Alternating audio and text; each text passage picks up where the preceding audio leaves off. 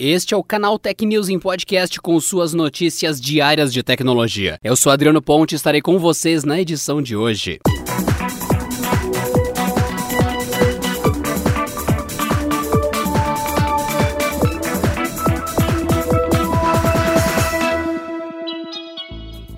A Universidade Federal do Rio de Janeiro deu início na última segunda-feira a ensaios clínicos com a vacina BCG, usada tradicionalmente contra a tuberculose.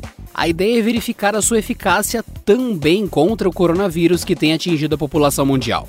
Juntamente com o Hospital Universitário Clementino Fraga Filho da UFRJ, também vão atuar nesses ensaios clínicos o Hospital Universitário Padre Ernesto, da Universidade do Estado do Rio de Janeiro, e o Hospital Municipal de Barueri, Dr. Francisco Moran, do Estado de São Paulo. O projeto em questão conta com a iniciativa da Rede Vírus do Ministério da Ciência, Tecnologia e Inovações. Os experimentos contarão com investimentos de um milhão de reais em recursos do Fundo Nacional de Desenvolvimento Científico e Tecnológico. A ideia é de que mil profissionais da área da saúde participem desse ensaio.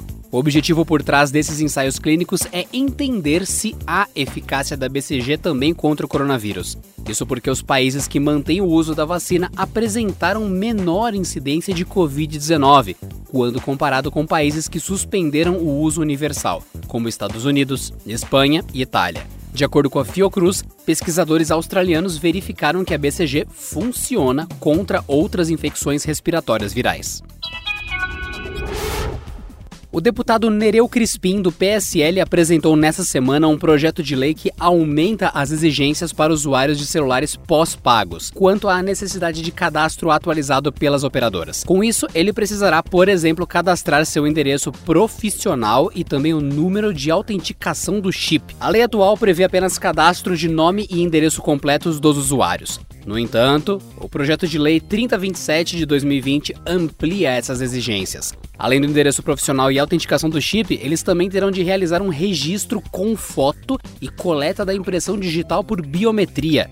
O texto também estipula que o cadastro de atuais usuários deve ser feito em até 60 dias da promulgação da lei e não mais 90 dias, como estabelece a legislação atual. O texto do deputado indica que as operadoras deverão verificar todas as informações dadas pelos usuários antes da ativação ou transferência do chip do aparelho. A multa para quem não repassar os dados em até 24 horas sobe dos atuais 500 para 2 mil reais. O projeto ainda altera o Código Penal para triplicar a pena do crime de falsa identidade quando ela é usada para contratar serviços de telefonia para fins ilícitos. Assim, a pena de detenção chega a três anos além de multa. A Suprema Corte dos Estados Unidos decidirá nesta quarta-feira uma das disputas mais antigas do mundo corporativo de TI. Ela deve considerar se protegerá o Google de um longo processo aberto pela Oracle em 2010, que acusa o gigante de buscas de infringir os seus direitos autorais para construir o Android. Na época, a Oracle acusou o Google de copiar milhares de linhas de código de sua popular linguagem de programação Java de forma não autorizada para desenvolver o Android. O ato, segundo a Oracle, teria prejudicado seus negócios, pois se tratava de uma plataforma concorrente.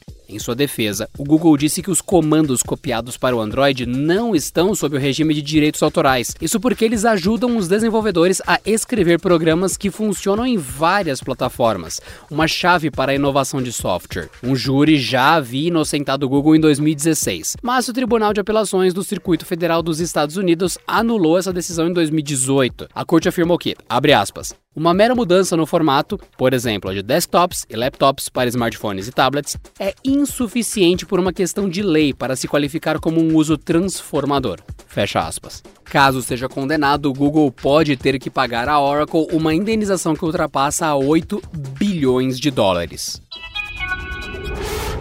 A Intel pode lançar a sua nova geração de processadores para desktops, chamada de Rocket Lake, em março de 2021. Quem informa isso é o site HD Tecnologia, que diz ter tido acesso a um cronograma dos próximos lançamentos da fabricante de semicondutores. A informação é reforçada por fontes do Videocards. O cronograma aponta que a empresa vai lançar novos componentes em março de 2021. Com isso, a atual décima geração deve durar menos de um ano, tendo em vista que foi lançada em maio desse ano. A imagem também mostra que a Intel pode lançar o seu novo processador high-end para desktops em junho de 2021. A expectativa é que a 11ª geração, Rocket Lake, chegue com oito núcleos ainda desenvolvidos sob a litografia de 14 nanômetros. A mudança dos 10 núcleos do Comet Lake mostraria um avanço em aproveitamento deles. A Intel terá de bater de frente com os processadores da AMD, que estreiam nova arquitetura ainda esse mês, com um evento marcado para o dia 8 de outubro. As CPUs Ryzen 5000 vão revelar o potencial dos processadores na nova arquitetura Zen 3.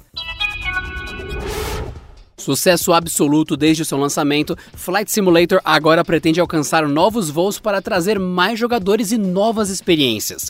Enquanto a versão para Xbox One e Xbox Series X e S não chega, a Microsoft trabalha em uma opção para uso de óculos de realidade virtual, o que certamente tornará o simulador ainda mais imersivo. Para isso, a empresa disse que fará um beta fechado e avisou que está procurando pessoas aptas dentro da comunidade. Esse processo será feito em duas fases. A primeira se concentrará em dispositivos de realidade mista do Windows, a segunda nos óculos de realidade virtual tradicionais do mercado. Microsoft Flight Simulator está disponível para PCs com Windows 10 e faz parte do Xbox Game Pass. Para se inscrever no beta fechado, basta visitar o site oficial do simulador. As vagas são limitadas e não há garantia de participação para todos os inscritos. Boa sorte! Se atualizou bem sobre tecnologia hoje? Então não deixe de dar a sua gigantesca força votando no Canaltech, no top 10 do prêmio IBEST na categoria Conteúdo de Tecnologia. Acesse pelo celular ou pelo computador vote.premioibest.com, tudo junto, e vote em nós. Assim a gente consegue trazer ainda mais conteúdo legal para você. vote.premioibest.com. E por hoje é só, pessoal. Nos vemos na próxima quinta-feira em mais uma edição do Canal Tech News Podcast. Bom descanso e até lá.